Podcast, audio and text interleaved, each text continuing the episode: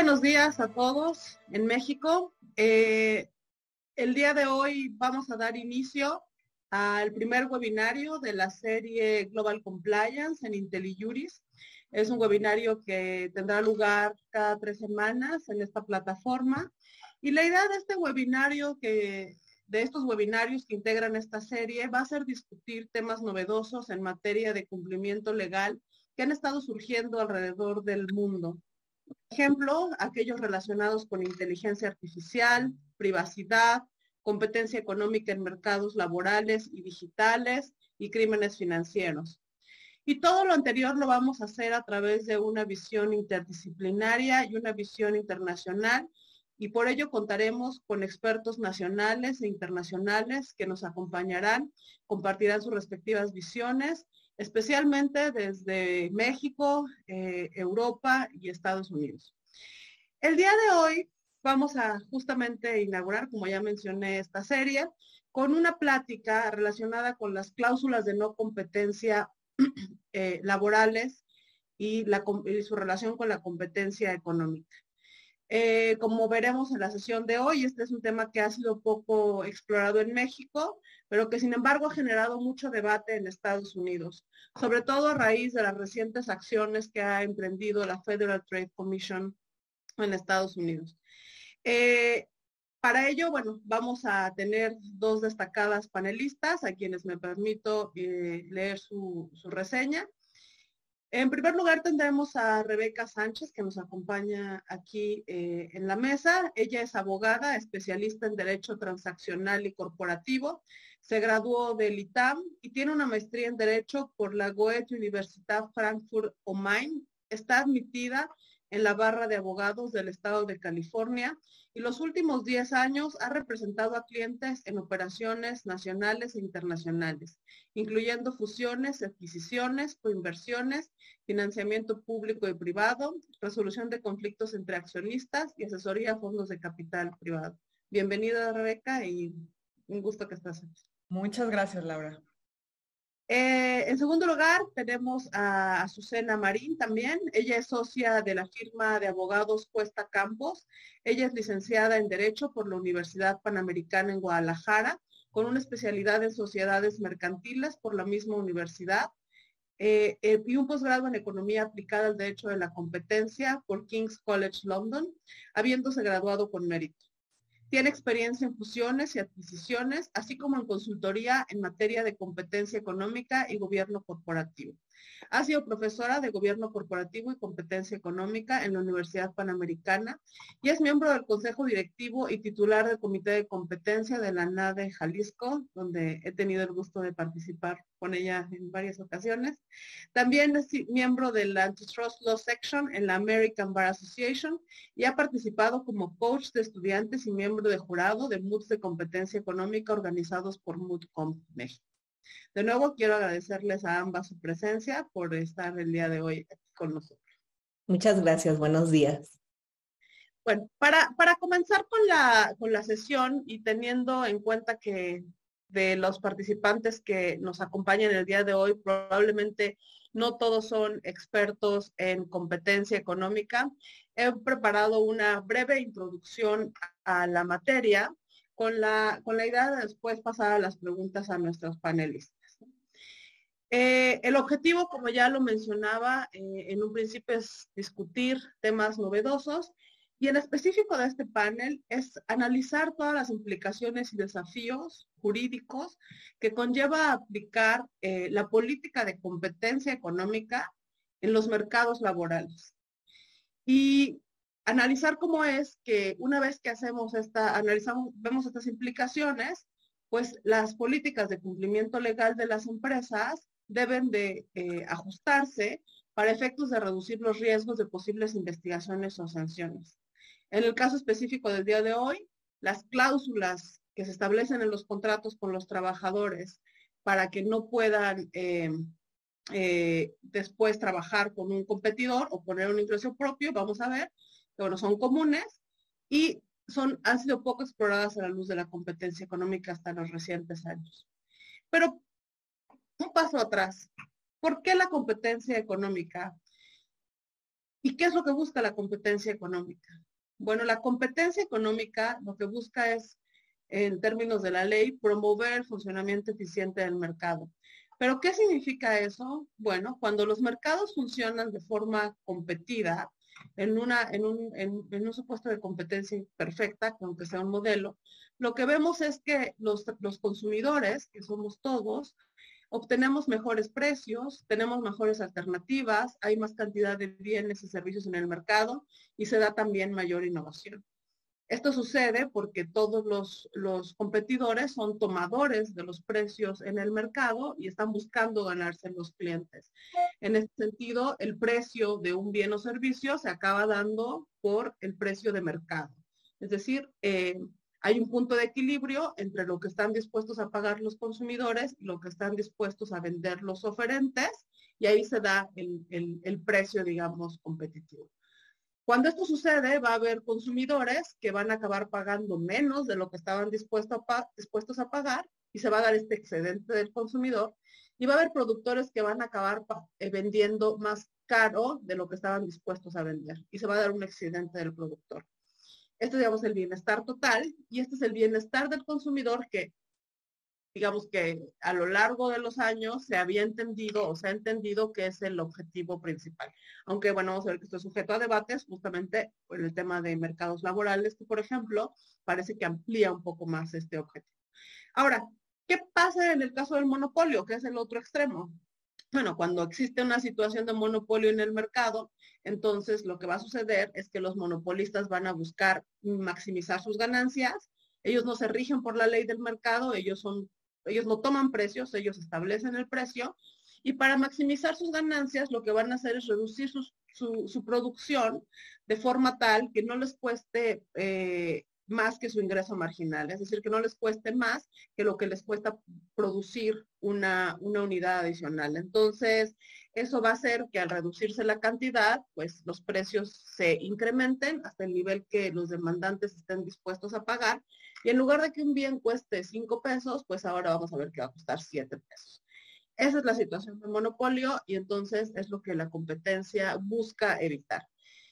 ¿Y cómo busca evitarlo? Bueno, a través de las autoridades de competencia, que en cada país existe una autoridad de competencia económica y para ello las autoridades tienen tres grandes atribuciones en general, que es investigar y sancionar prácticas anticompetitivas, como las que vamos a ver el día de hoy, que son prácticas absolutas, monopólicas absolutas, monopólicas relativas, concentraciones ilícitas, barreras a la competencia de insumos, en el caso de México, también analizar concentraciones, y esto es muy importante porque también lo vamos a ver hoy.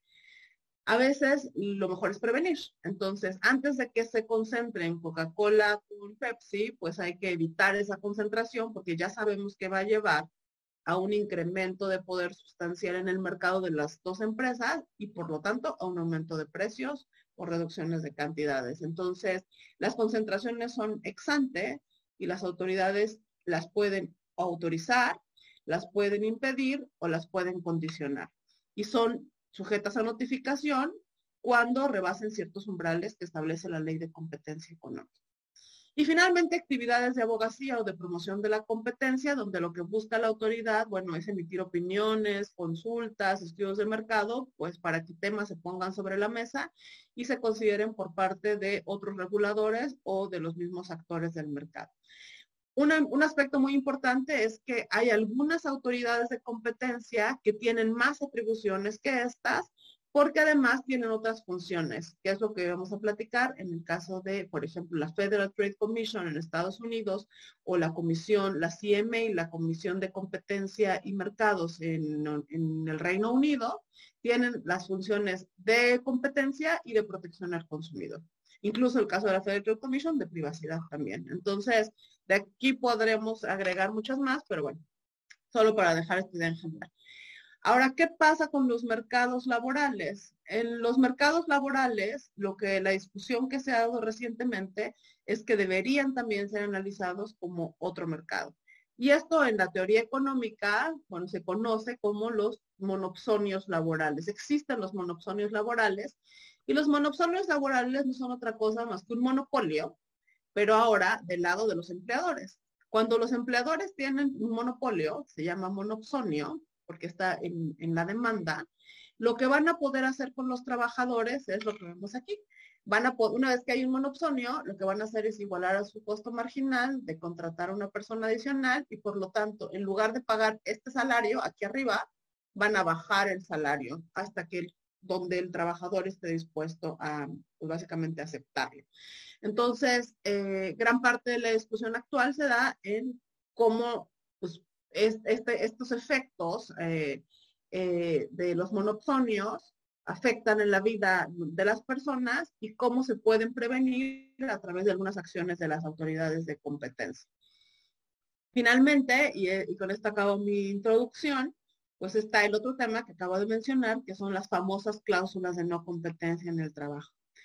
Eh, existen dos grandes cláusulas que ahorita nos van a detallar más nuestras penalistas, penalistas, perdón, panelistas, pero eh, básicamente tienen que ver con que ya sea que los trabajadores, una vez que salen de un trabajo, renuncian, los corren, etcétera, no puedan comenzar una nueva empresa o lo mismo al vender su empresa, no puedan comenzar una nueva empresa igual o en el mismo mercado, o las otras que tienen mucho más implicaciones en materia de derechos humanos y derecho laboral, donde se ha explorado este, este tema mucho más, que es que los contratos laborales establezcan que un trabajador no puede ir a trabajarse con nadie de la competencia que esos desde el punto de vista laboral han sido pues muy cuestionados y vamos a ver qué ha pasado desde el punto de vista de la competencia.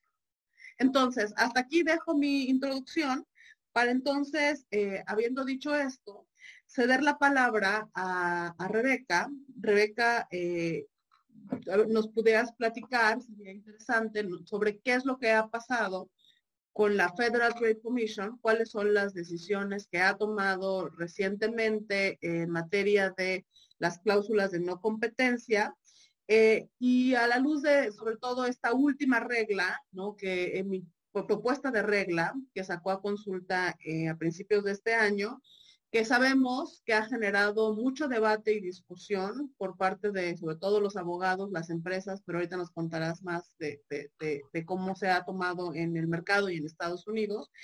Em, y además de, eso, bueno, de platicarnos de la regla, podernos eh, decir de tu punto de vista de, como abogada corporativista, o sea que si estas preocupaciones tienen algún sentido eh, en la práctica, y cuál sería, bueno, el posible impacto de que si se pasara una regla así, eh, podría tener en los negocios, las concentraciones, etcétera, donde generalmente es donde más utilizan estas, estas cláusulas.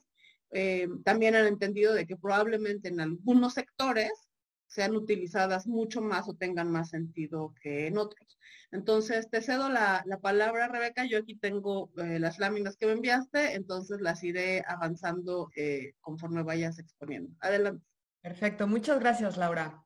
Eh, para tener mayor contexto sobre el debate, empecemos analizando la regla y lo que está viendo la FTC en los mercados laborales. La FTC, como comentaba Laura, es la Comisión Federal de Comercio de Estados Unidos es esta Agencia Nacional de Protección del Consumidor cuya misión fundamental es proteger a los consumidores de prácticas engañosas y desleales. Ahora, en estos esfuerzos de protección a consumidores, sus funciones resultan mucho más amplias que las que tienen otras autoridades de competencia económica en el mundo, eh, como también comentaba Laura. Eh, y esta distinción de, misión o de facultades no solo está en la diversidad de las materias que analiza la comisión, sino en ser titular de mayores atribuciones. Eh, por ejemplo, la FTC está facultada para emitir regulación y con base en esas facultades que emite esta propuesta de regla. Ahora, esta regla eh, no es final, es una propuesta, eh, fue publicada el 5 de enero de este año Inicialmente, la comisión dio un plazo para que el público enviara comentarios. Este plazo vencía el 20 de marzo, pero se aprobó una extensión y concluyó el, 19 de abril. Por lo que entendemos, la comisión actualmente está analizando los comentarios recibidos. Ahora, ¿qué es lo que ve la FTC? ¿Cuál es la razón por la cual le interesa establecer una prohibición de este tipo eh, de cláusulas en los mercados laborales? Lo que nos dice la comisión en este extenso documento que acompaña la publicación de la regla es que considera que la competencia en los mercados laborales genera que los trabajadores obtengan ingresos más altos, que aumente la productividad para los empleadores y que en general esta combinación de factores genere mejores condiciones económicas. Lo que sostiene el FTC es que en un mercado perfectamente competitivo, si un trabajador encuentra un trabajo que prefiere a su rol actual, ya sea porque puede obtener una remuneración mayor o porque le ofrece una ubicación más conveniente, el trabajador debería poder libremente actuar y aceptar ese trabajo, para el que incluso podría estar mejor calificado, lo que termina incrementando la productividad de todas las partes, eh, porque esa movilidad laboral que tiene el trabajador también permite que otro trabajador ocupe el puesto o el rol que este trabajador deja al iniciar su nuevo reto profesional.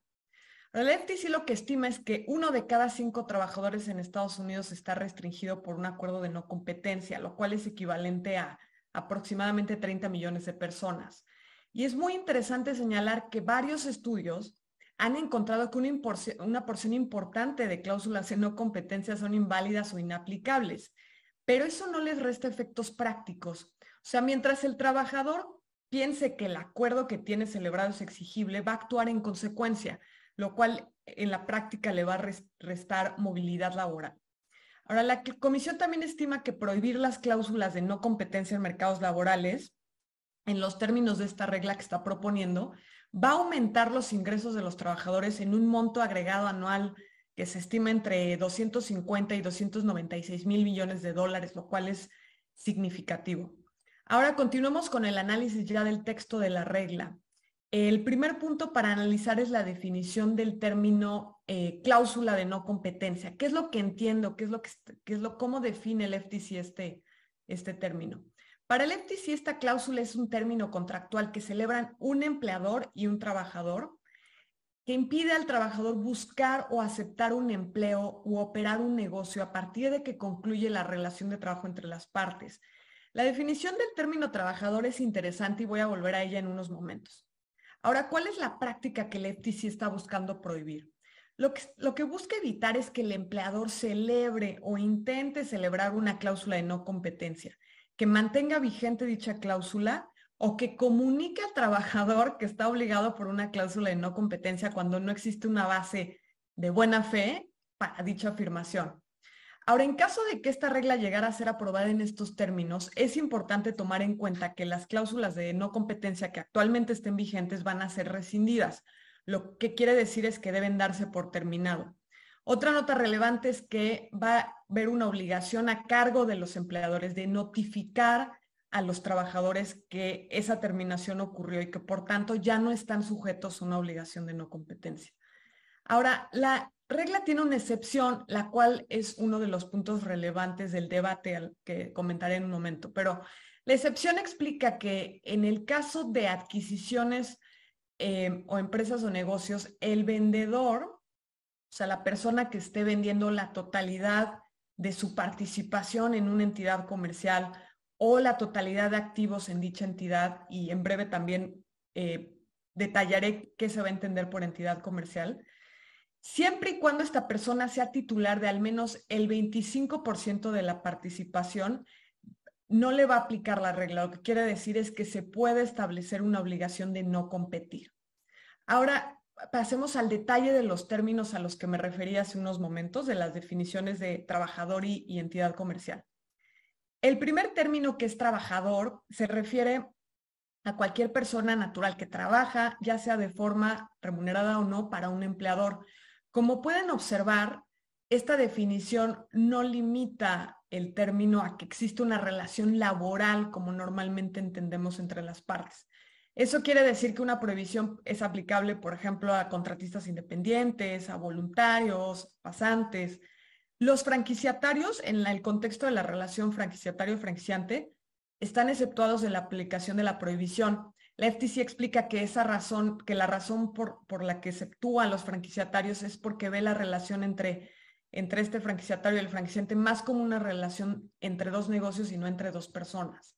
Ahora, el término entidad comercial está definido como cualquier tipo de sociedad, asociación o cualquier tipo, tipo de vehículo jurídico La última parte de la definición es interesante porque la FTC está distinguiendo también divisiones comerciales y subsidiarias, lo cual abre la puerta a que existan distintos tipos de transacciones.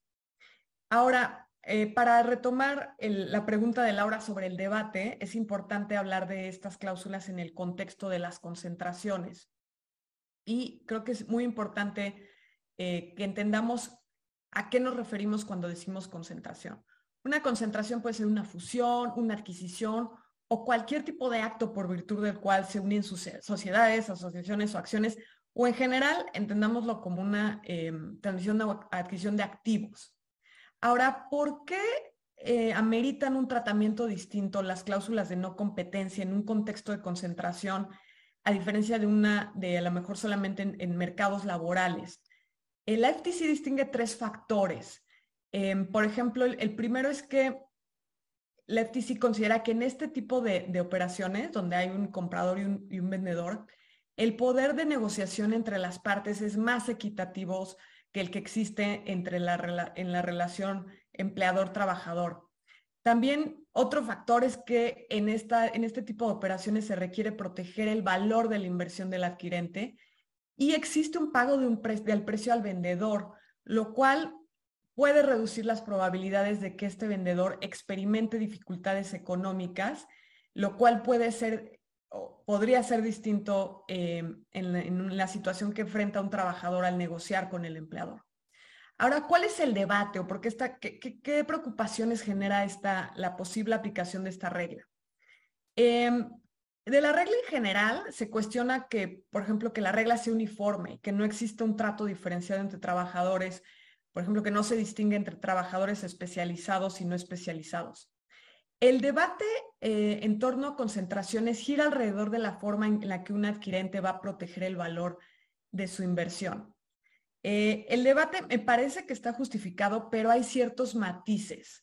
Eh, creo que es importante aclarar que no están prohibidos los pactos de no competencia entre adquirentes y vendedores en general están prohibidos cuando el vendedor va a tener una relación de trabajo con la entidad adquirida. Esto ocurre en ciertas transacciones, particularmente cuando los trabajadores, o cuando, cuando el vendedor también es un trabajador clave, pero no ocurre en todos los casos. Entonces, para mí es importante hacer esa distinción para que podamos dimensionar adecuadamente el impacto o el potencial impacto de esta regla. Ahora, sobre la excepción, me parece que establecer un porcentaje es, pretender dar carácter de blanco y negro a situaciones que suelen tener tonalidades grises. Eh, entiendo que hace mucho sentido para la autoridad porque facilita la aplicación de la regla, pero creo que es difícil pensar en un porcentaje que sea adecuado para todos los casos. Eh, la FTC dentro de las razones o las justificaciones que da para establecer el 25% es que le parece que es una porción lo suficientemente significativa para justificar que exista protección a la inversión del adquirente. Yo creo que es una afirmación debatible porque para un adquirente su inversión es valiosa sin importar si está adquiriendo el 15, el 20 o el 24. Ahora, el porcentaje también es cuestionable porque muchas veces la participación de una persona en el negocio o la participación en papel no es indicativa de la capacidad que tiene de competir ni qué tan involucrado está en la operación del negocio. O sea, en México es muy común que, la persona que dirige, que es el corazón de la empresa, tal vez en papel ni siquiera aparece en capital social porque es un negocio familiar. Entonces, creo que sí, eh, más bien mi postura sería que el análisis eh, aplicable a la excepción debería darse caso por caso.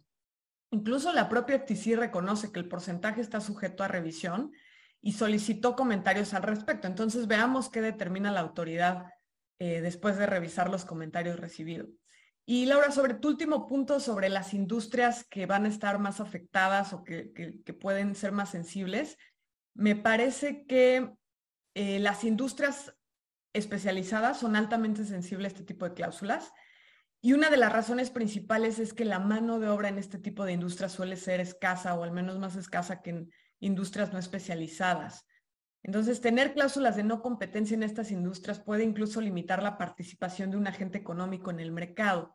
Por ejemplo, pensando últimamente en, este fenómeno de nearshoring o la situación de ventaja que puede tener México al ser, eh, vecino de Estados Unidos y poder recibir inversiones eh, si llegan industrias especializadas y no encuentran trabajadores porque los trabajadores de la industria están limitados por cláusulas de no competencia, sin duda va a ser un factor que puede actuar incluso como una limitante a la entrada del mercado eh, y terminar desincentivando la inversión. Muchísimas gracias, Rebeca. Muy interesante tu visión desde el punto de vista del derecho de, de las empresas, ¿no? Efectivamente son factores que se tienen que considerar. Hoy, hoy está la discusión en Estados Unidos, ahorita vamos a platicar un poco más de qué es lo que pasa en México, pero antes de aterrizar de lleno al tema de México completamente, me gustaría eh, que ahora pasar con Azucena y como experta en temas eh, de, de, de, compliance también y, con experiencia en competencia económica, y me gustaría que nos platicaras un poco de qué es, o sea, cuáles son las implicaciones desde tu perspectiva que puede tener la política de competencia en estas cláusulas de no, de no competencia laborales y en general en los mercados laborales. Adelante. Sí, muchas gracias. Em, si podríamos pasar a la siguiente diapositiva. Bueno, eh, me, gustaría empezar comentando cuál ha sido eh, pues la experiencia en, México. Ya Laura en su introducción nos hizo el favor de, de, explicar brevemente el tipo de prácticas que son sancionadas por nuestra Ley Federal de Competencia Económica.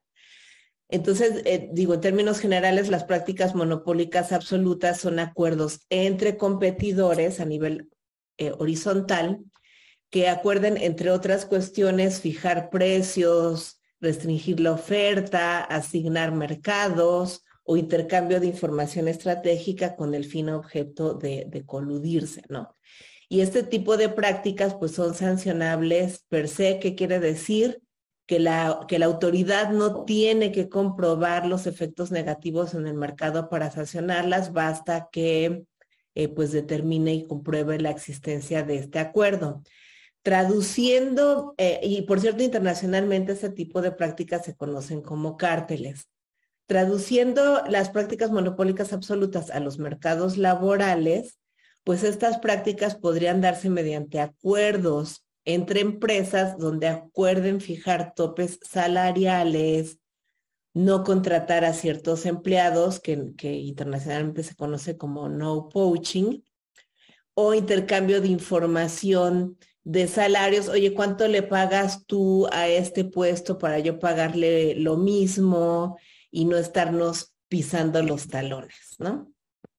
También vale la pena mencionar, porque estamos hablando de mercados laborales, que una excepción constitucional y también prevista en la Ley Federal de Competencia Económica es el derecho de los trabajadores de negociar colectivamente a través de los sindicatos.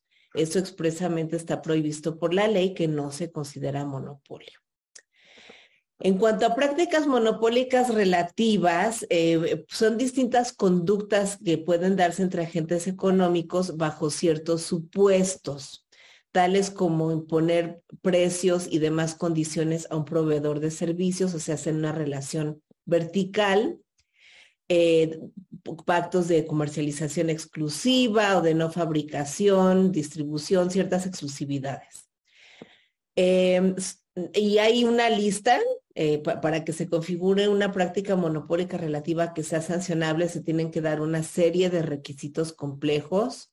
El, agente tiene que tener eh, poder sustancial en un mercado relevante, se van a eh, eh, ver los efectos de, exclusión o de desplazamiento en el mercado. Hay una lista de 13 conductas que son las que eh, podrían ser sancionables por la autoridad y entonces se tendría que ver en un caso concreto si se configura alguna de ellas, ¿no?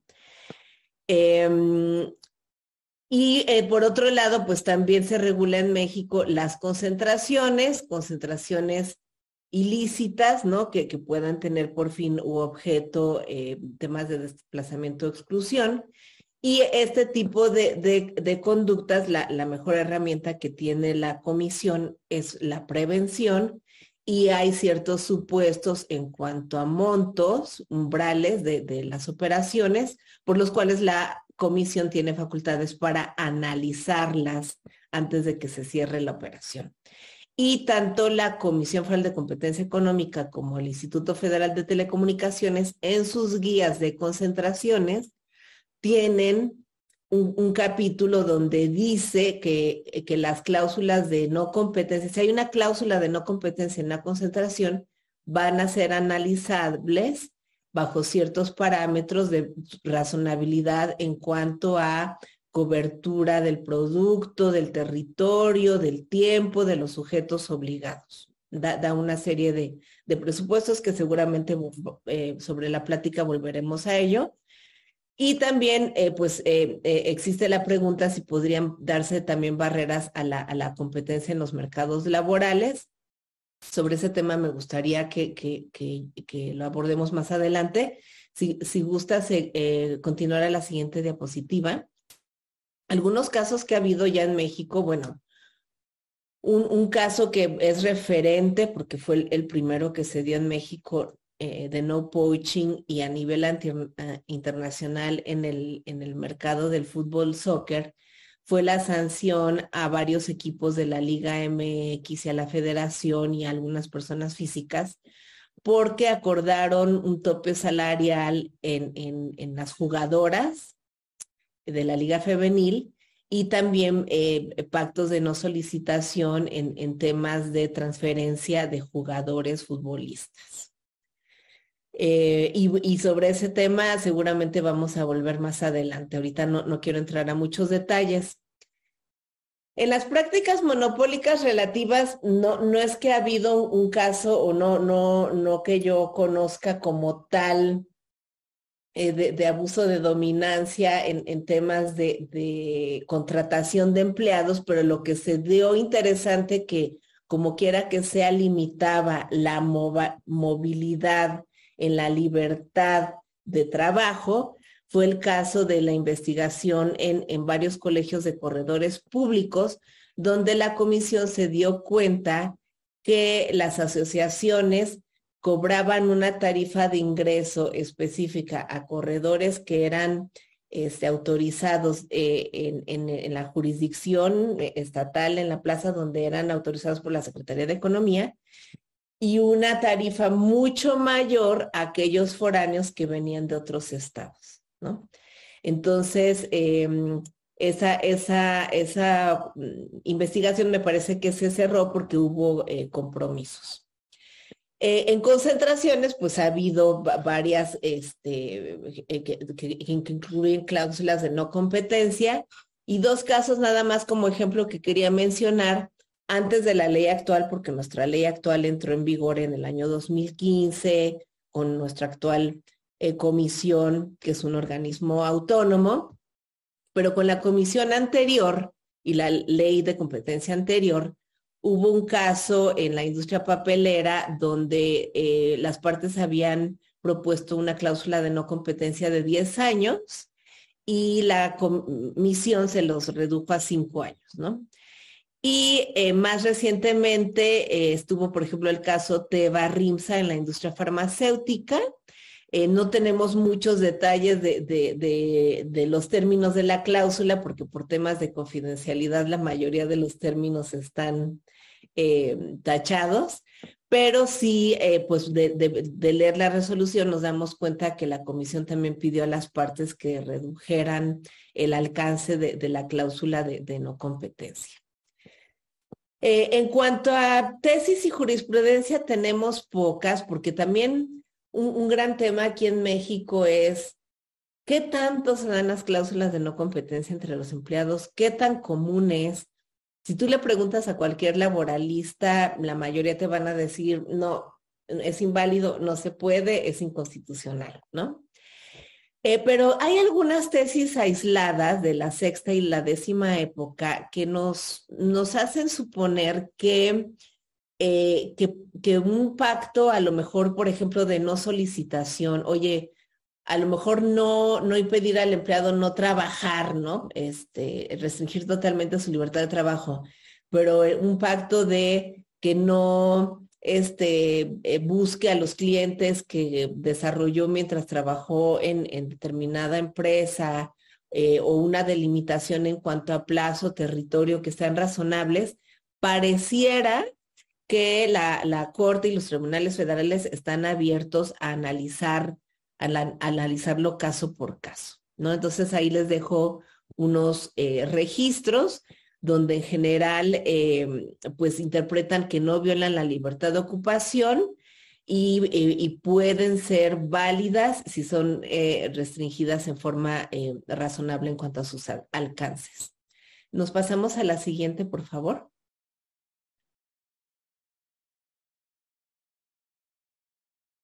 una cosa, Susana, alguien pregunta por ahí si podremos explicar otra vez las cláusulas de no poaching. Creo que esta sí es importante, un poco para que se pueda entender después todo lo que viene. No, sé si nada más pudiera repetir antes de pasar a la siguiente lámina en qué consisten los no poach agreements. Sí, claro. Eh, eh, no, no poaching eh, se, conoce principalmente por acuerdos entre competidores de no contratar a los empleados del otro. ¿no? Y ya han sido sancionados em, como práctica monopólica absoluta en México, fue el caso de, en el caso de, del fútbol soccer, de ese mercado, pero ahorita también vamos a comentar algunos casos de no poaching en Estados Unidos. Como nota al pie de página, y, puse ahí un cangrejo porque pareciera que nos estamos yendo hacia atrás en lugar de hacia adelante en la evolución sobre el tema, pues algunos habrán escuchado eh, de, la ley federal de la austeridad republicana que prohibía a los funcionarios públicos de, eh, mando jerárquico superior para trabajar en la iniciativa privada por 10 años. Eh, como parte de una acción de inconstitucionalidad, en el año pasado, la Suprema Corte declaró inconstitucional este artículo, ¿no? pero definitivamente sí dio mucho eh, lugar de, eh, eh, para criticarlo, porque realmente pues 10, años es excesivo y, pues los funcionarios públicos pues cuando dejan de ser funcionarios públicos pueden tener pocas opciones salvo por la iniciativa privada pues para continuar siendo activos laboralmente, ¿no? Y obviamente tendrán obligaciones de confidencialidad y otras cuestiones para evitar conflictos de intereses. La siguiente, por favor, Laura. Y ya, ya entrando precisamente a, Estados Unidos, lo que quería mencionar así muy rápido es la legislación en materia de competencia económica, tal vez algunos ya habrán escuchado de la Sherman Act y que luego vino la Clayton Act, la FTC, la Hart-Scott-Rodino, que es la que eh, regula el tema de concentraciones.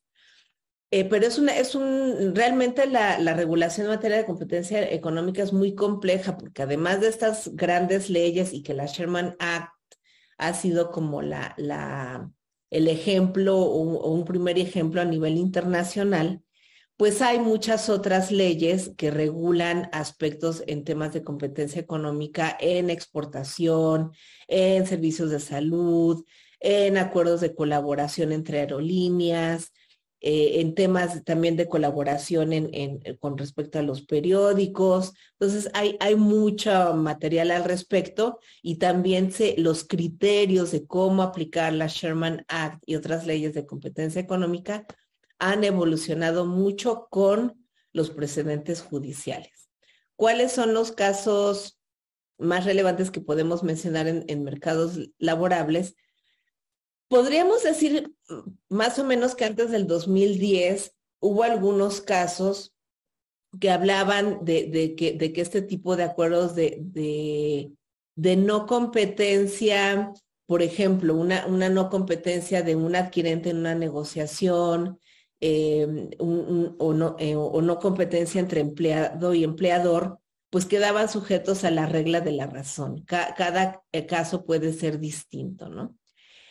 Em, un, primer escándalo que hubo fue en la, en la industria de la tecnología, donde eh, pues surgió, ¿no? Que había un pacto entre varias grandes empresas de la tecnología que acordaban, decían no cold calls, de no, no, no llamarles a mis empleados para ofrecerles trabajo.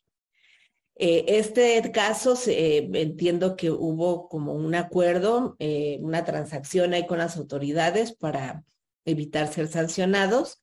eh, pero también dio lugar a demandas colectivas. Con todos estos, estos primeros escándalos que hubo, la, la FTC y la Federal Trade Commission y el Department of Justice lanzaron en 2016 una guía de cumplimiento antimonopolio para profesionistas de recursos humanos, precisamente para evitar incurrir en pactos de, de no poaching o intercambio de información sensible. En el 2020 hubo también un escándalo con, las cadenas de fast food, este, eh, un montón de nombres muy conocidos de franquicias donde acordaban no eh, robarse a los empleados de otras.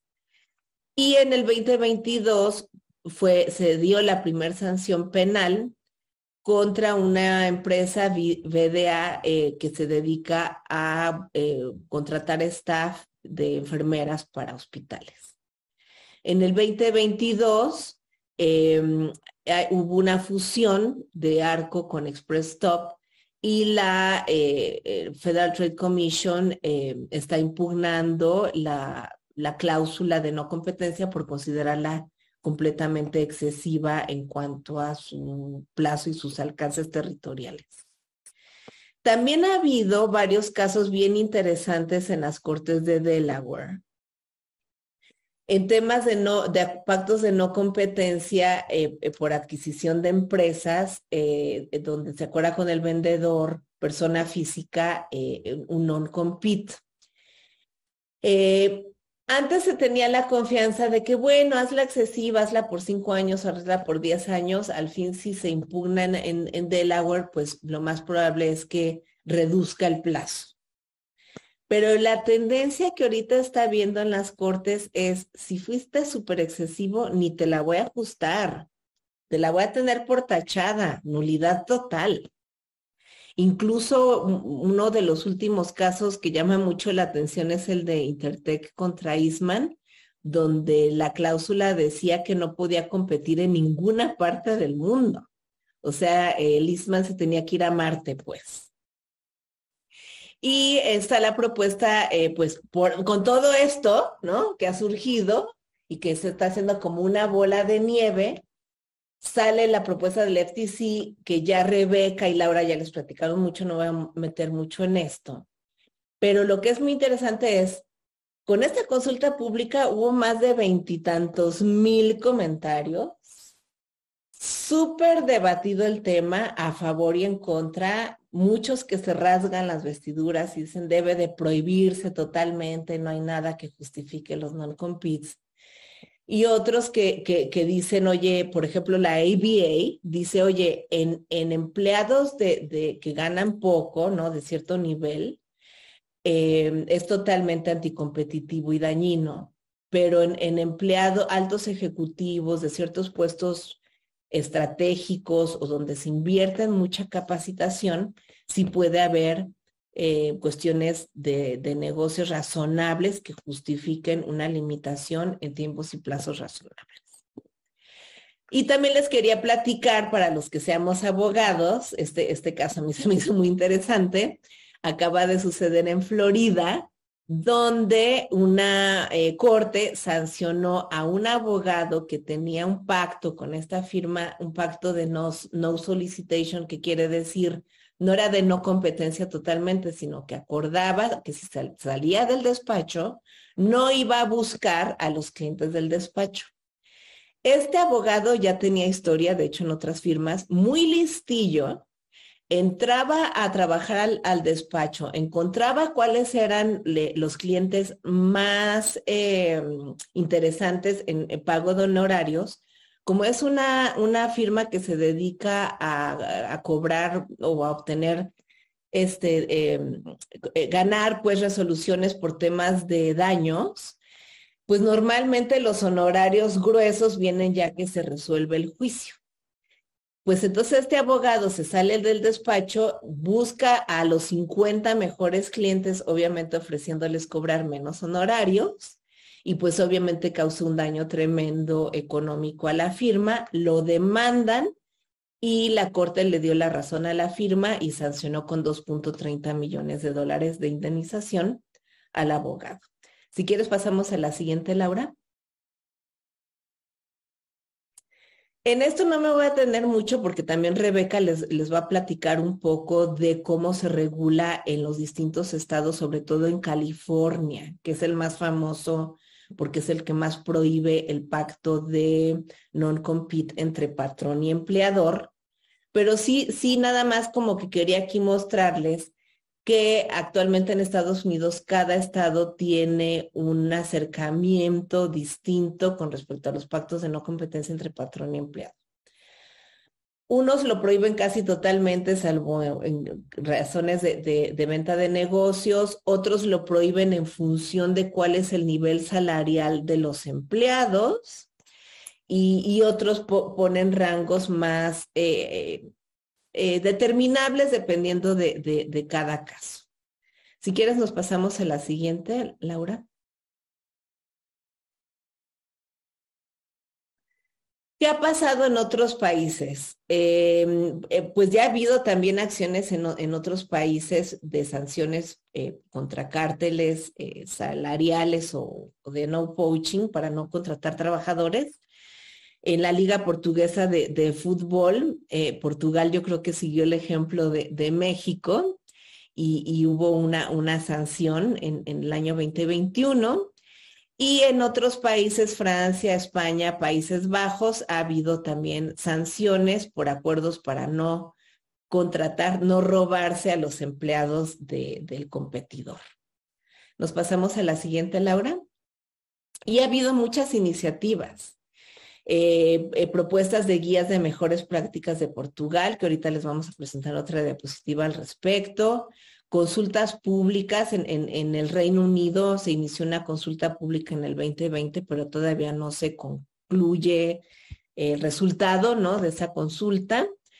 ha habido varias investigaciones en varios países.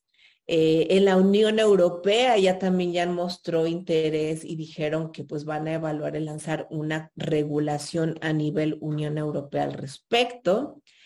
Eh, en otros países de Asia, por ejemplo, en, Japón se hizo un estudio sobre prácticas eh, indebidas en, los mercados laborales y en Hong Kong lanzó una guía de cumplimiento incluso hasta para sindicatos. Nos pasamos a la siguiente, Laura.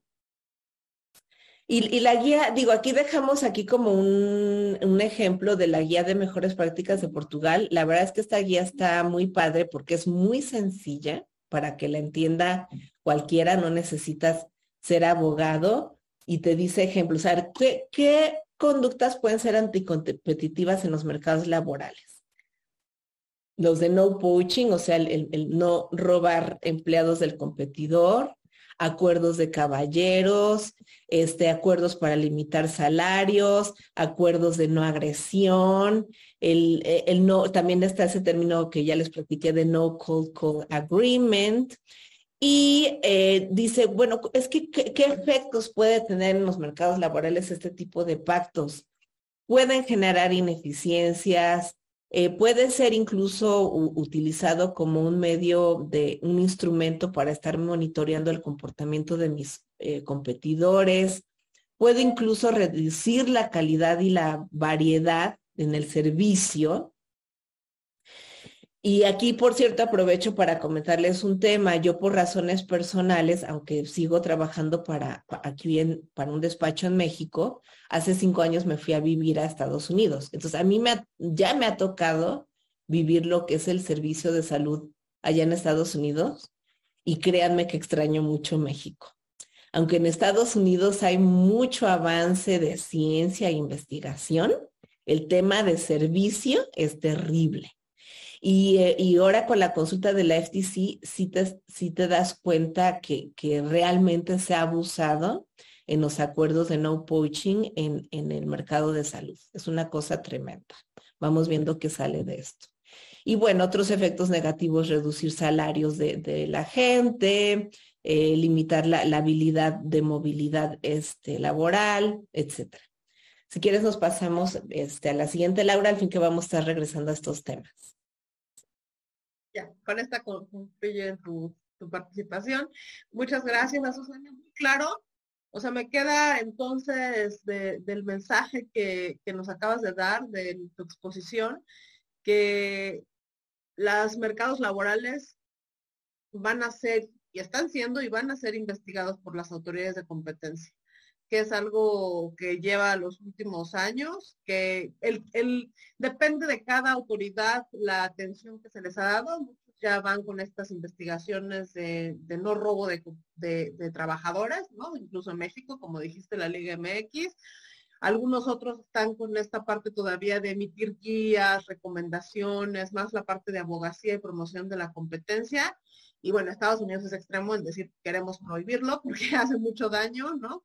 Este, justamente veía la cara aquí de, Rebeca también de, acordando, eh, sí, acordando contigo, perdón, de repente mm, no hablo mucho español, dime, hago palabras en español, pero bueno, este, que está de acuerdo contigo en el tema de los abusos de las cláusulas en Estados Unidos. Rebeca, estás en, California también, ahí, ahí resides. Entonces, platícanos ahora, Rebeca, o sea, justamente si ya sabemos que va a haber una, una mayor atención de las autoridades de competencia en, en los mercados laborales y en las cláusulas de no competencia, ¿qué alternativas tendrían entonces las empresas si este tipo de, de cláusulas llegaran a prohibirse desde el punto de vista de del derecho de la empresa.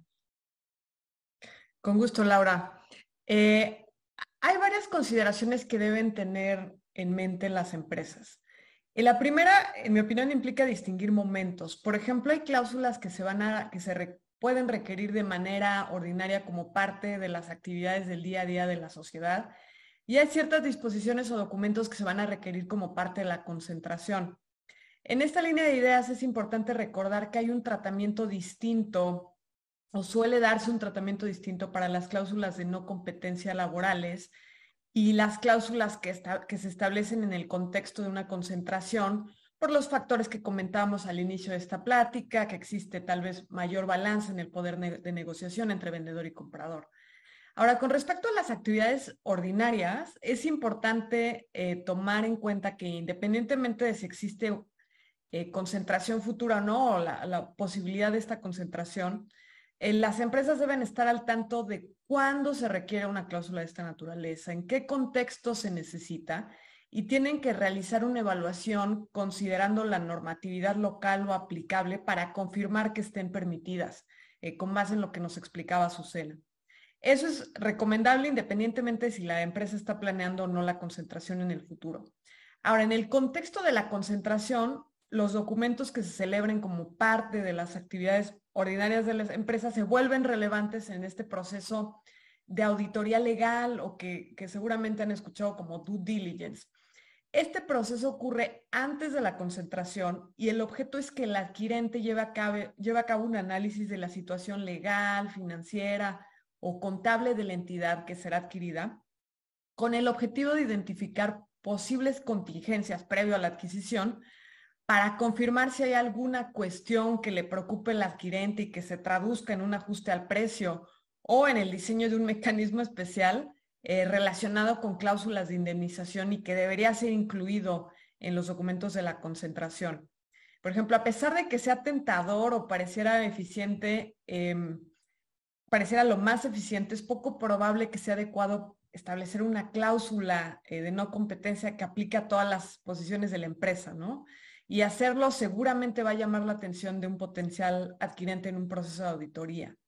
En general, eh, creo que es, recomendable que las empresas distingan los tipos de roles, eh, lo que les va a llevar a hacer un análisis caso por caso, ¿no? Agrega mucho valor que se involucre asesores legales, al departamento legal, para que ellos sean quienes guíen esta evaluación y eh, considerando las disposiciones aplicables. Por ejemplo, dependiendo del estado, eh, en Estados Unidos, varias cortes llevan a cabo un análisis que le llaman un análisis de razonabilidad, donde hacen un tipo de ponderación entre el interés legítimo del empleador contra la carga o restricción que implicaría esta, o esta cláusula de no competencia para el trabajador y el potencial daño al público. Entonces, un argumento para calificar eh, esta, una, una, de estas disposiciones como no razonable es determinar que la restricción o la carga, la parte obligada o el potencial daño al público es mayor que la necesidad de proteger este interés del empleador. Eh, en México y en el contexto de, de, una concentración, como señalaba Azucena, pues será recomendable tomar en cuenta lo que establece, por ejemplo, la guía de concentraciones de COFESE, que se establezca la cobertura geográfica, que no se exceda el plazo, que si mal no recuerdo es de tres años, excepcionalmente de cinco. Eh, y ahora, con respecto a las alternativas, la FTC reflexiona en este documento que acompaña la, publicación de la regla sobre sus razones principales para decidir establecer una prohibición uniforme y sin distinciones para, eh, para estas cláusulas en mercados laborales a pesar de que puedan existir razones de negocio para no hacerlo. Una razón eh, es que la Comisión considera que el daño que causan este tipo de cláusulas en los mercados es mayor que los beneficios de negocio que normalmente se argumentan, como es la protección de las inversiones. Y la segunda razón, y que se eh, relaciona con lo que me preguntas, Lau, es que el FTC considera que hay alternativas para cuidar el valor de, de las inversiones en caso de que se llegara a aplicar la regla que propone la FTC. Ahora, ¿cuáles son esas alternativas? Eh, ahora, antes de explicarlas, eh, creo que es importante apuntar que la comisión, la FTC, va a realizar una evaluación funcional, un test funcional de cada disposición para confirmar que no se trate eh, de una cláusula de no competencia de facto. O sea, lo que quiere decir es que no importa el nombre que le pongamos a nuestro documento, la cláusula o demás, lo que importa es el efecto que, que tienen. Entonces, si el efecto es que impide o restringe al trabajador buscar o aceptar trabajo o operar un negocio a partir de que concluye la relación con el empleador, entonces la disposición está prohibida porque es un acuerdo de no competencia. Sobre las alternativas, una avenida es, por ejemplo, tomar ventaja de las disposiciones que resulten aplicables en materia de propiedad intelectual, por ejemplo, analizar si la figura de secreto industrial es apropiada y, dependiendo del caso ofrecen las protecciones que se buscan. Otra opción eh, común es establecer convenios de confidencialidad. Ahora, aquí es muy importante que se trabaje en la redacción de este documento, o sea, evitar eh, utilizar formatos o utilizar términos imprecisos para asegurar que el convenio sea válido y que no se interprete o que no en la práctica no funcione como un acuerdo de no competencia. Eh, en, su análisis, la FTC, por ejemplo, señala un, ejemplo de, lo, de qué no hacer eh, y cuando se refiere a convenios de confidencialidad, refiere a un caso donde la definición del término información confidencial era tan amplia que el efecto era que la persona que estaba obligada eh, por este convenio pues, terminaba no pudiendo realizar ninguna actividad relacionada con su profesión y no era posible encontrar un trabajo en la industria sin que terminara violando los términos pactados, ¿no? Entonces, eso es algo que, que se tiene que tener en cuenta cuando se trabaja este tipo de documentos. Otra alternativa que también, eh, que incluso lo menciona el FTC, es que se establezcan convenios donde tal vez puedan pactarse penas monetarias a cargo del trabajador en caso de que deje el empleo o el trabajo antes de determinado plazo. El plazo que acuerden las partes como razonable para que el empleador recupere su inversión eh, eh, o la inversión en la que incurrió para capacitar o entrenar a este trabajador. Otra opción eh, es usar estos eh, Customer Non-Solicitation Agreements, que son este tipo de acuerdos donde, donde, como ya mencionábamos en el transcurso de la plática, el empleador prohíbe al trabajador contactar a los clientes de la empresa. Eh, pero este es otro tipo de documentos que se deben diseñar con mucho cuidado para evitar una redacción que pueda interpretarse como restrictiva y que en la práctica nuevamente nos lleve al terreno de un acuerdo de no competencia. Finalmente existen otro tipo de mecanismos que se pueden establecer para alinear intereses de las partes, sobre todo en el contexto de concentraciones. O sea, recordemos un poco que en, esta, en este tipo de transacciones lo que está en la mente del adquirente es saber cómo protejo el valor de mi inversión. O sea, recordemos también que el adquirente fija un precio, bueno, las partes fijan un precio basado en valuaciones que consideran diversos factores eh, que no incluyen que un trabajador clave te compita después de la adquisición. Entonces, mecanismos que pudieran funcionar también es aquellos que nos que puedan llevar al vendedor a, como se dice comúnmente, a subirse al barco del adquirente, ¿no? Que vayan en el mismo barco. Eh, por ejemplo, pactos de pago de precio o estructurar el pago del precio en diferentes exhibiciones y sujetar el pago de exhibiciones a los resultados financieros de la empresa. O sea, por ejemplo, que estos pagos sean contingentes y estén ligados al desempeño financiero de la sociedad. Y esto es, esto es común, o sea, no pasa en todas las transacciones, pero sí en varias. Em, es las partes, independientemente de, del tema de no competencia, acuerdan que cierta porción del precio eh, quede eh, contingente y dependa de diversas determinaciones como EBITDA o, a los resultados financieros que arrojen los estados financieros eh, una vez que concluya el ejercicio social donde, donde se lleva, en el cual se lleva a cabo el cierre. Entonces, esa sería alguna otra, otra alternativa. Ahora, estas alternativas que menciono no son mutuamente eh, excluyentes, se puede analizar, establecer varias de ellas con el objetivo de alcanzar un nivel de protección eh, apropiado para el empleador o el adquirente en caso de que la regla FTC sea aprobada en los términos que fue propuesta y en el entendido también aclarando que, que, esta regla no va a tener efectos extraterritoriales. Así que incluso en un escenario de aprobación, eh, va a estar pendiente ver qué pasa en otras jurisdicciones como México, ¿no? O sea, FTC pues será lo que va a pasar en Estados Unidos, pero no sabemos cómo va a permear qué va a pasar en, cada una de las otras jurisdicciones. Este, de acuerdo, Rebeca. Eh, creo que es muy interesante lo que mencionas. O sea, al final hay alternativas en caso de que las restricciones fueran cada vez mayores desde el punto de vista de la competencia, incluso tuviera una prohibición completa en el caso de Estados Unidos. Eh, claro, la línea puede ser gris en varias de ellas, como señalas, ¿no? Por eso creo que la parte del compliance y de los abogados eh, eh, de la empresa es fundamental para que, como ya señalaste, guíen estas posibles acciones que se lleguen a tomar de negocio, sobre todo en el marco de una concentración y incluso no en el marco de una concentración, de una decisión de recursos humanos, por ejemplo. Entonces, bueno, pero, pero, pero creo que es interesante porque al final, lo voy a poner así, pero no se acaba el mundo, o sea, siempre puede haber alternativas. Quizás no sean tan eficientes o tan efectivas, pero, pero bueno, es algo que se va a tener que explorar porque aparentemente eh, lo, que, lo que hemos discutido ahorita lo que no podemos negar es que hay un problema en general y que ese problema, ¿cómo se resuelve ese problema? Bueno, es lo que hoy se está discutiendo en Estados Unidos y en el resto del mundo. Pero ahora pasamos al caso de México, Azucena. Este, ¿Qué es lo que está pasando en México? ¿Qué ha pasado con las cláusulas de no competencia y de no competencia en mercados laborales? ¿Hay algo que se vislumbre que vaya a cambiar? Sí, eh, mira, de, hecho de entrada a mí lo que me gustaría decir es, fíjate que hay algo bien interesante, que es una nota al pie de página en la guía de concentraciones de la COFESE.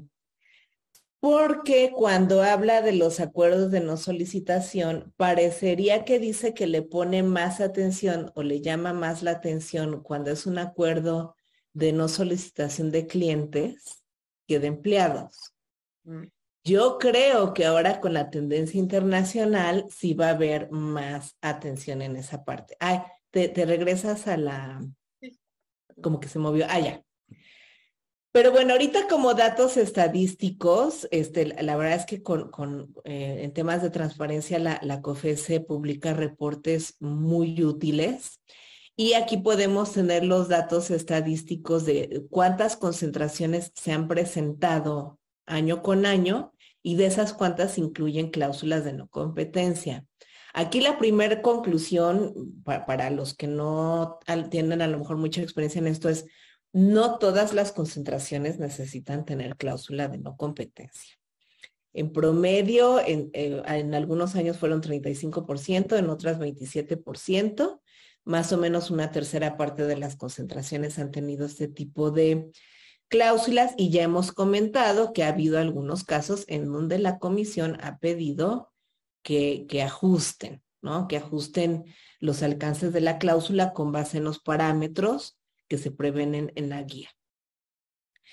Em, entonces, bueno, eh, por un lado, yo, yo sí anticiparía que, que, para futuro, con esas tendencias internacionales, la comisión vaya a poner más atención. Em, también hay, algo bien interesante sobre, sobre alternativas de estas cláusulas y, y, esto no lo diría tanto en concentraciones en la vida práctica, porque alguien por ahí preguntaba eh, que si es válido, por ejemplo, entonces que cualquier patrón tenga un pacto de no competencia con un empleado. En mi experiencia, yo veo que es más común, yo lo he visto con altos ejecutivos, ¿no? Que por X o por Y terminan la relación y tienen información muy estratégica de la compañía, mm, pues sí me ha tocado ver que se pactan pactos de no competencia, pero se les paga para incentivar el cumplimiento y además eh, yo creo que sería muy padre que después se haga otro foro de seguimiento sobre este tema, porque también hay mucho que platicar desde el punto de vista laboral y desde el punto de vista fiscal. En algunos países, por ejemplo, de Europa, cuando se hace una contraprestación por un pacto de non-compete post terminación laboral, lo que dicen, por ejemplo, Francia, que es muy bueno para recaudar impuestos, es me vas a seguir pagando eh, retenciones del empleado como si fuera salario y vas a seguir pagando contribuciones al sistema de seguridad social. Entonces aquí la duda en México es cómo tratar eso, porque realmente ya no sería un salario, este se pagará como un honorario, eh, genera o no eh, contribuciones de seguridad social. O sea, puede haber temas bien interesantes. Y otra alternativa también que se hace en algunos países contra non-compete es lo que le llaman garden leave, que es no corro al empleado, lo mando a su casa, lo suspendo de sus funciones, pero le sigo pagando su salario por un tiempo específico para asegurar que no pacte, eh, perdón, se vaya con la competencia. Aquí en México el problema del garden leave o del suspensión es que imagínate que tú lo suspendes, le sigues pagando sus, su salario, el empleado está feliz viviendo en las Bahamas, tomándose una piña colada, y ya que termina el año le dices, bueno, ya, gracias, ahora sí vete, te va a decir el empleado, ah, bueno, pero como me estás corriendo bajo la ley laboral, me tienes que pagar mi indemnización constitucional y no sé qué y no sé qué, ¿no? Entonces, bueno, hay varios temas ahí también bien interesantes que se tienen que, que analizar. Este, em, pero bueno, eh, yo, yo sí anticipo que, que, puede haber más, eh, más atención de la comisión. Lo que sí debemos entender pues es que las facultades de, las autoridades de competencia están limitadas a analizar temas de competencia, ¿no? No, no pueden meterse a temas regulatorios y en eso han sido eh, conservadoras eh, en, no estar pisando callos de otras autoridades. Ya ha habido también debate de qué tanto se tienen que meter en temas de protección de datos y en temas de sustentabilidad. Entonces, bueno, eh, hay, hay mucho, mucho tema también por ahí. Es por eso. Este, pero ah, no, muy, claro, muy claro, Azucena, o sea, coincido con, con tu visión de que seguramente va a haber mayor atención, eh, dadas las tendencias y estos nuevos eh, análisis económicos que se están haciendo en los mercados laborales. Habrá que estar muy, muy al pendiente de, cómo se da y sobre todo, como bien señalas, en el marco de las autoridades, de, las competencias de la autoridad, eh, ¿no? de COFESE o del IFT, sin excederse, sin hacer de la Secretaría de Trabajo ni de la Profeco. O sea, creo que hay algo que tienen que eventualmente decir. Ahora, hablando justamente, ya mencionabas hace un momento tú, Azucena, qué es lo que pasaba en, otros estados, ¿no? En, Estados Unidos, o sea, cómo cada uno tiene sus limitaciones muy particulares. Quisiera también, por ejemplo, hacer el comentario a propósito de eso que trajiste a la mesa, del tema de Europa. Eh, cuando comienza toda esta discusión en Estados Unidos, eh, empieza a haber también mucho ruido de este lado del continente, de, perdón, de este lado del mar, ¿no? Diciendo que, este, pues si Estados Unidos está haciendo algo contra las, las non-competes, las reglas de no competencia, ¿qué va a pasar aquí? Y es muy interesante porque la verdad es que cuando esto se le comenta a las autoridades de competencia, yo veo que las autoridades hacen una cara como de, no ni me quiero meter, ¿no? Porque es todo un tema. Salvo, como ya dijiste, la autoridad de Portugal, que ha sido mucho más proactiva y ha hecho estudios y, está abriendo casos y demás. Pero, y quizá Inglaterra un poco. Pero el resto de la Unión Europea siento que todavía no es un tema que se quieran meter. Incluso llama la atención que, la comisionada de la Comisión Europea, cuando le preguntan, oye, va a pasar algo en un, foro, va a pasar algo aquí también con las cláusulas de no competencia, ella dice que aquí en Europa no es tanto un problema. Pero eso es relativamente falso o, no es tan cierto, porque sí hay un tema con las cláusulas de no competencia, porque además, como sucede en el caso de Estados Unidos, aquí cada, país tiene sus propias reglas. Y entonces vemos eh, países, aquí estoy poniendo por ejemplo el caso de Italia, donde el 16% de los trabajadores están sujetos a cláusulas de no competencia, y esto es un escrito muy, muy reciente, un, estudio muy reciente. Y vemos que desde el punto de vista laboral, Italia es más o menos protector porque sí establece ciertos parámetros. Tiene que ser por escrito, tiene que limitarse una actividad específica, no debe de el trabajador a lo mejor buscar oportunidades consistentes con sus habilidades profesionales, pero no de otra cosa. Si hay una limitación geográfica, o sea, no como decías ahorita que no puedas competir ni siquiera en Marte, ¿no? O sea, sino en mercados que realmente están en el mismo mercado relevante. La duración máxima son cinco años para ejecutivos y tres años para cualquier otro trabajador. Y una cosa muy importante, por ejemplo, en Italia es tiene que haber un pago. No es gratuito un convenio de no competencia. Pero vemos otros estados que son mucho más flexibles, como el caso de Países Bajos, donde básicamente casi el 20% están con cláusulas de no competencia y donde todo es caso por caso, donde básicamente la restricción eh, solamente no hay una no, no, hay una duración máxima, no es necesario que haya una compensación, ¿no? Y, y esto es interesante porque estamos hablando de países donde hay un mercado único laboral. Entonces, donde se pelean entre ellos para atraer el talento y para atraer la inversión. Entonces, es por eso que pareciera que después de lo que está pasando en Europa, perdón, en Estados Unidos, sí creo que en Europa en algún punto, no sé si en un año, dos años o cinco, pero este mercado, este mercado, este debate seguramente en los mercados laborales va a surgir con fuerza. Y aquí nada más quiero resaltar antes de, seguir con, la discusión y, pasarle la palabra de nuevo a Rebeca, lo que pasa aquí en Luxemburgo. En Luxemburgo es un país muy particular porque em, básicamente tiene es un hub financiero y lo que busca es atraer mucho talento de otros países. La mitad de la población son extranjeros y entonces pues tienen que venir y trabajar. Y una cosa eh, que sucede aquí es que se pelean demasiado entre, las empresas por los trabajadores.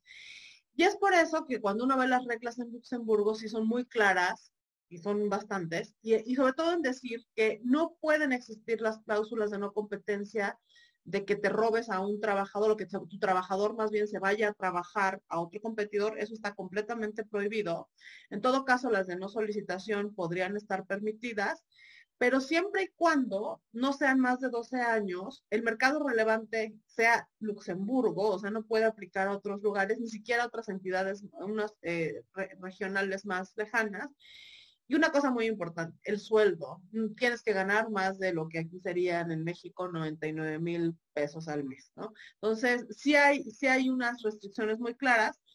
Y de nuevo, lo que creo que va a pasar en, los siguientes años, eh, no creo que meses, pero años, va a empezar a haber una discusión si esto se tiene que unificar y sobre si la autoridad de competencia tendrá que decir algo, ¿no?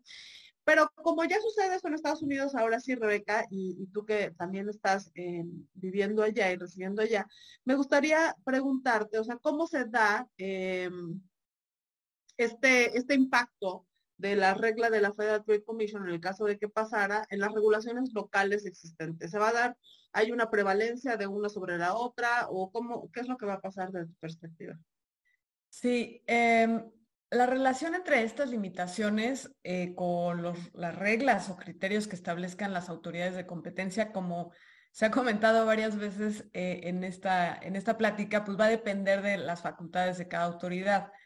En Estados Unidos, y como comentábamos al inicio, la FTC tiene facultades muy amplias que incluso le permiten emitir regulación, que eso es excepcional tratándose de atribuciones, Y la propia regla que propone el FTC aclara que esta disposición va a prevalecer sobre cualquier estatuto, regulación, orden o interpretación em, de carácter estatal, en la medida en que este estatuto eh, o regulación estatal sea inconsistente con la regla y también en el entendido que si la disposición estatal proporciona al trabajador una protección mayor que la que ofrece la regla, entonces aplica, aplica la, regla que ofrece la protección mayor.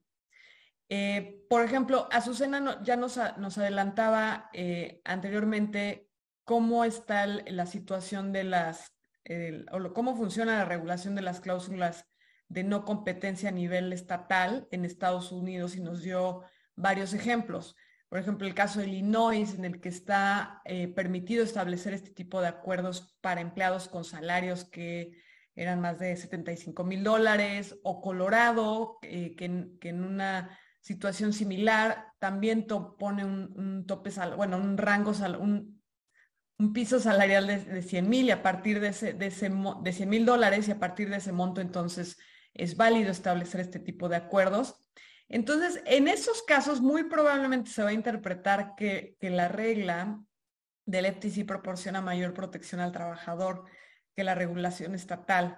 Ahora, ¿qué pasa, por ejemplo, en California? En California, los acuerdos de no competencia están prohibidos, pero existe una, excepción, como también nos explicaba Susana, en el caso de, la venta o la salida eh, en, el contexto de una, adquisición, es similar a lo, que, a lo que prevé la regla del FTC. Ahora, la diferencia importante es que en el caso de California no aplica un porcentaje como lo está proponiendo el FTC. Entonces, digo, ya veremos eh, cómo acaba eh, la regla final, pero es, pero es muy probable que si sí termina estableciendo un porcentaje, eh, sea ese porcentaje o sea la regla la que, la que aplique y, no, la, no la excepción de California. Eh, así es un poco como yo veo la interacción eh, en el caso de Estados Unidos. en México, nuevamente, ya lo hemos dicho bastante, la COFESE no tiene las facultades que tiene FTC, no puede unilateralmente emitir reglas, entonces va dependiendo de lo que ocurre en Estados Unidos, probablemente la autoridad de competencia mexicana ponga mayor atención a los mercados laborales y tal vez ajuste o actualice alguno de los criterios eh, de su guía de concentraciones, la IFT también. Entonces, bueno, será interesante ver cuáles son las reacciones en las distintas jurisdicciones, eh, dependiendo del, texto final de la regla del FTC. De acuerdo, de acuerdo. Y bueno, ya para, para avanzar, eh, rápidamente en los últimos 15 minutos que nos quedan de discusión. Me gustaría ahora eh, preguntarte, eh, Azucena, o sea, ya, ya habíamos hablado de forma muy general qué es lo que ha pasado en México, ¿no? Con estos mercados laborales, pero si pudieras profundizar un poquito más en los casos y, platicarnos en qué han consistido y cuál es tu, perspectiva de lo que va a suceder en México con estos mercados laborales, y si crees que hay un límite en el cual las autoridades deben de meterse no en estos mercados o en este tipo de cláusulas de no competencia. Sí, muchas gracias. Em, digo, es eh, lo que es un hecho es eh, con, el ejemplo y el precedente que se generó por la primer sanción en un acuerdo de no poaching en el mercado eh, laboral del fútbol soccer, eh, pues fue una, una, sanción importante para varios clubes de, de golf, perdón, de fútbol. Em, también otro tema, no, no, sé si lo comentamos, la limitación salarial eh, eh, era, era con respecto a jugadoras, mujeres, entonces pues también ahí el tema de, de seguir limitando el tema con la brecha de género. Y em, pues el, tema también de, la transferencia de los jugadores, ¿no? Se dio en esos dos sentidos, en non-solicitation y en, price fixing o fijación de, salarios. Yo sí creo eh, que en temas de prácticas monopólicas absolutas nos vamos a tocar, topar con más este, asuntos similares y que se siga pues como eh, formando el criterio. Lo interesante en este caso es que em, pues los equipos de, de, fútbol quisieron incluso argumentar algunas eficiencias, por ejemplo, en, las prácticas monopólicas relativas. Em, hay, hay, ciertas teorías, por ejemplo, de, protección de tu inversión, del problema de polizonte, evitar que un tercero eh, se aproveche ¿no? de, las inversiones que estás haciendo al, entrenar a tus vendedores a tus empleados o las inversiones para la venta. Hay, hay una serie de, razones y argumentos de eficiencias. Y ellos trataron de, argumentar esto como, como eh, también en la teoría económica se conoce como ancillary restraints, restricciones accesorias, ¿no? Que en México, desafortunadamente, como está la ley, pues no, no está muy claro el tema para las prácticas monopólicas absolutas, pero eh, en, específicamente en este tipo de conductas, la, la, comisión dijo no, este, no, no me diste argumentos suficientes que justifiquen este tipo de pactos. Sí es un gran reto para ciertos mercados, por ejemplo, en, en, el, en las ligas deportivas, sí necesitan colaborar y coordinarse en varias cosas, eh, por ejemplo, en derechos televisivos, en acuerdos de patrocinio, hay, hay una serie de cosas que, que, bueno, pues más bien se esperaría que se resuelva con, con alguna guía de acuerdos de, colaboración, que ya hubo un intento de un barrador hace algunos años, pero el Pleno no, no lo aprobó. Eh, nos pasamos a la siguiente, Laura. También yo lo que quisiera decir es, los mercados laborales en México son distintos a Estados Unidos. O sea, sí es sorprendente este, esas estadísticas que han salido en otros países que se estima que en, un 18% o algo así hay, acuerdos de, no poaching en, en los mercados laborales. Yo sinceramente no creo que sea el caso en México de entrada por, por esa limitante que tenemos constitucional y que se ha interpretado mucho que, que sería totalmente inválida. Eh, pero yo creo que en temas de altos ejecutivos, en ciertas industrias específicas como de tecnología o, que requieren mucha inversión o que manejan mucha información este, de investigación y desarrollo, puedan darse con cierto nivel de ejecutivos, ¿no? Entonces yo creo que sería caso por caso. Ahorita la realidad, con la realidad de la economía mexicana, la comisión pues, tiene otras prioridades en, ciertos mercados eh, de, de alimentos y bebidas, transporte y logística, energética, salud, construcción, compras públicas, mercados digitales. Entonces, bueno, puede ser que eh, al, hacer investigaciones en esos mercados o estudios de esos mercados, pues ponga atención si hay algún eh, foco rojo en ese sentido. Y también eh, cuando estábamos platicando, preparando la, la, plática, también me preguntabas, oye, ¿crees que, que podría darse un, un procedimiento de barreras a la competencia si se si se considerara que este tipo de acuerdos generan una barrera a la competencia en la movilidad laboral, yo creo que específicamente en este caso todavía no lo veo como, como cercano. Sí es un procedimiento interesante, ha dado lugar a críticas, ya ha habido asuntos de barreras, varios se han cerrado, otros han resultado con recomendaciones a autoridades, como, como en el caso de, del transporte, transporte en Sinaloa y, acaba recientemente de haber uno en el mercado de la turbocina. Entonces, eh, pues em, mm, eh, eso, eso es también el, tema de, las teorías de que es una barrera a la, competencia eh, es todo un tema. En el, el concepto legal, pues es muy amplio. Eh, pueden ser estructurales, pueden ser regulatorias, puede ser por temas de, condiciones de, mercado conductas de las partes. Entonces, mm, yo, yo, creo que este tema de, de procedimientos de, barreras, eh, pues, pues sí se, seguiremos encontrando casos de este tipo a futuro, pero en el mercado laboral todavía lo veo remoto.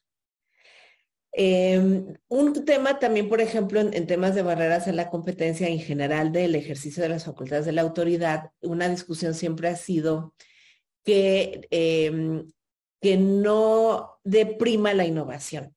O sea, cuando se determinen medidas por barreras a la competencia o sanciones en temas de prácticas monopólicas relativas, eh, debe de, analizarse las ganancias en eficiencia y eh, que, sean eh, en, función de innovación de producción y distribución en el mercado. Entonces, si quieres, si nos vamos a la siguiente mm, diapositiva, yo nada más, por ejemplo, quería mostrar el ejemplo, pues que la industria farma invierte miles de millones de dólares anualmente y cada vez crece más eh, lo que invierten en temas de investigación.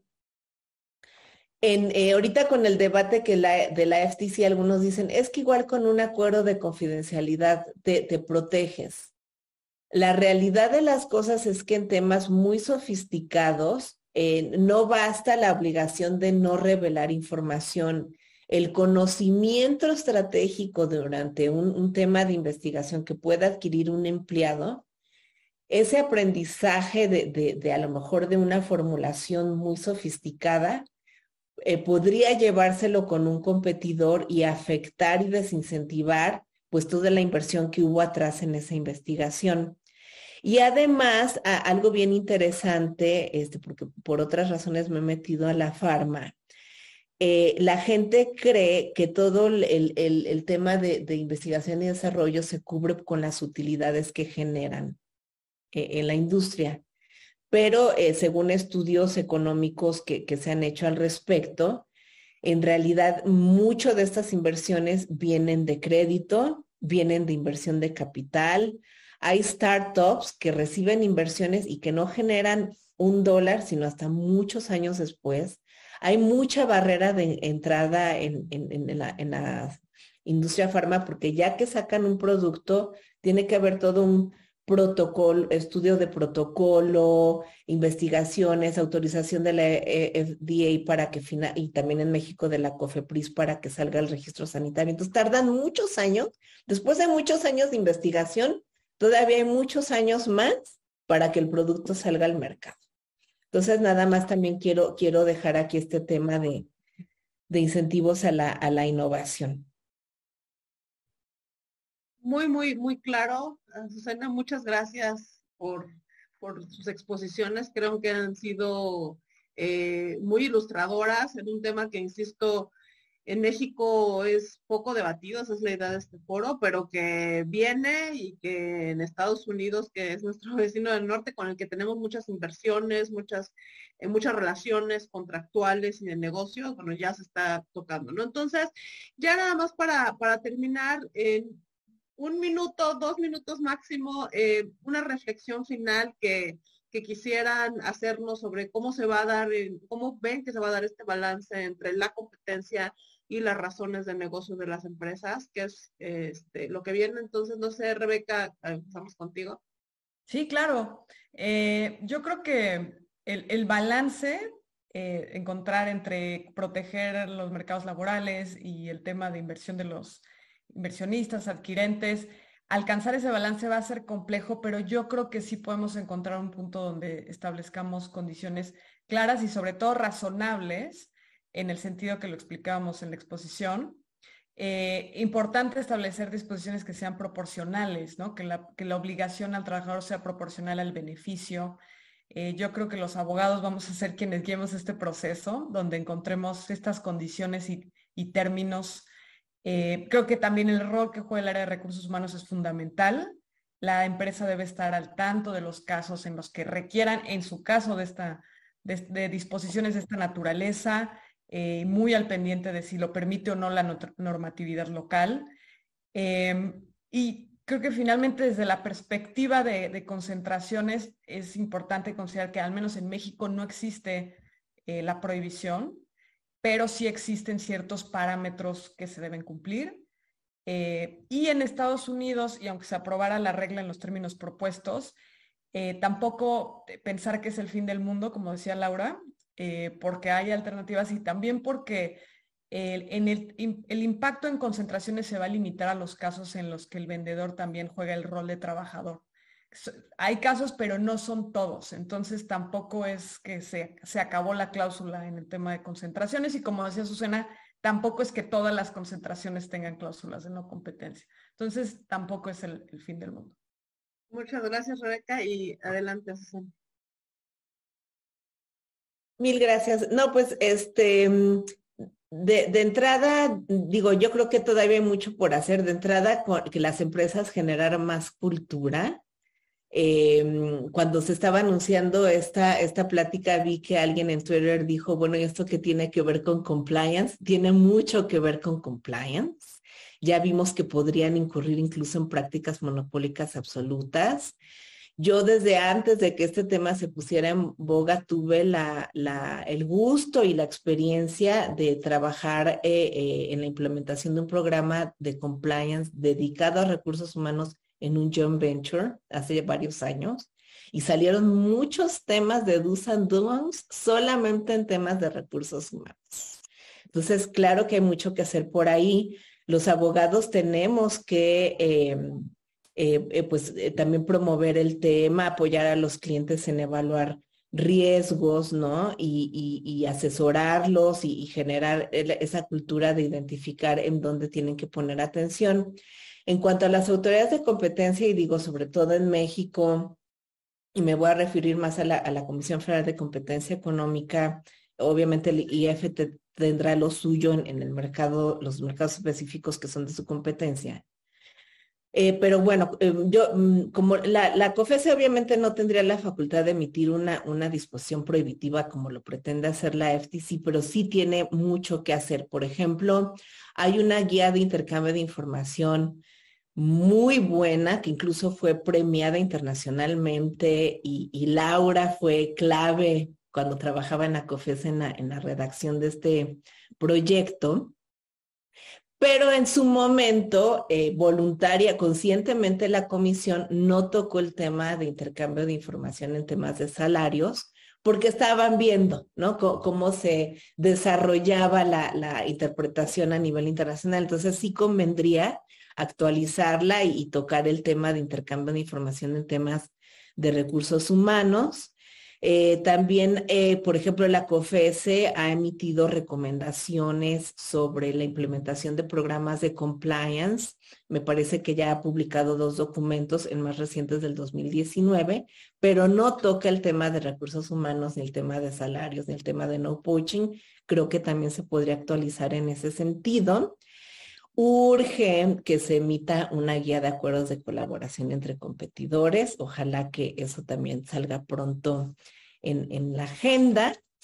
Y, eh, bueno, pues estaremos viendo, yo, yo, creo que la guía de, notificación de concentraciones también podrá evolucionar, aunque se actualizó recientemente y está bastante completa. Siempre va a haber temas eh, en los que eh, se podrá seguir este, trabajando. Eh, porque por ejemplo a nivel internacional, como que ya está muy claro la interpretación de que non-compete no necesariamente es lo mismo que non-solicitation, ¿no? Y aquí en México como que todavía no está muy claro. Y em, pues obviamente, y eso está más difícil, pero, pero eh, sería buenísimo que se modernizara la legislación en México, ¿no? De acuerdo por ahí había dos preguntas eh, muy rápidas. Si quieren contesto uno y la otra se las hago a ustedes. Una, alguien preguntaba si se hacen contratos de no competidores, de no robarse a los trabajadores, pero, eh, pero insisto, son entre los competidores. Un productor y un distribuidor acuerdan no robarse trabajadores. Si eso puede ser una práctica, aquí yo respondería que sí. O sea, ojo, aquí hay que distinguir en que son competidores como empleadores es distinto que no sean competidores en el mercado porque uno arregle bicicletas y el otro arregle, no sé, motocicletas. Ahí no son competidores, pero en, laboralmente son competidores porque los dos son patrones y a lo mejor si están en el mismo ámbito geográfico y más o menos es el mismo tipo de, empleo, de, empleados que requieren, lo son. Entonces hay que distinguir entre el mercado laboral, por eso hice las gráficas al principio, el mercado laboral y los mercados de bienes y servicios. Entonces sí, sí puede ser.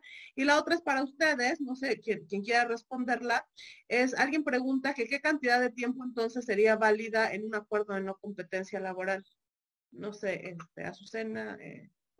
Yo creo que ahí depende de la jurisdicción totalmente. En México, eh, si no no recuerdo, en la guía de concentraciones se establece un plazo ordinario de tres años y excepcionalmente pudiera llegar a cinco. En Estados Unidos, pues depende del estado. Por ejemplo, en California están prohibidos, entonces ningún plazo. Sí dependerá. Y yo pensaría que, pues, lo, tendrían que, analizar las cortes con este juicio de razonabilidad en caso de que no hubiera un plazo establecido. En Luxemburgo, ya nos decía Laura también, creo que eran 12 meses, habías comentado. Entonces sí, depende de la jurisdicción. Pero, por ejemplo, aquí tengo una duda y esto es para ti, Susana. O sea, me queda claro que, como ya dijo Rebeca, lo único que tenemos hoy de un plazo general es el de la guía de concentraciones. Pero, pero suponiendo que se analizara no como una concentración, sino como un contrato, una cláusula de competencia, como lo está poniendo la FTC en su guía, como absoluto relativa, ¿ese plazo sería válido tomar el plazo de la guía de concentraciones o qué opinan?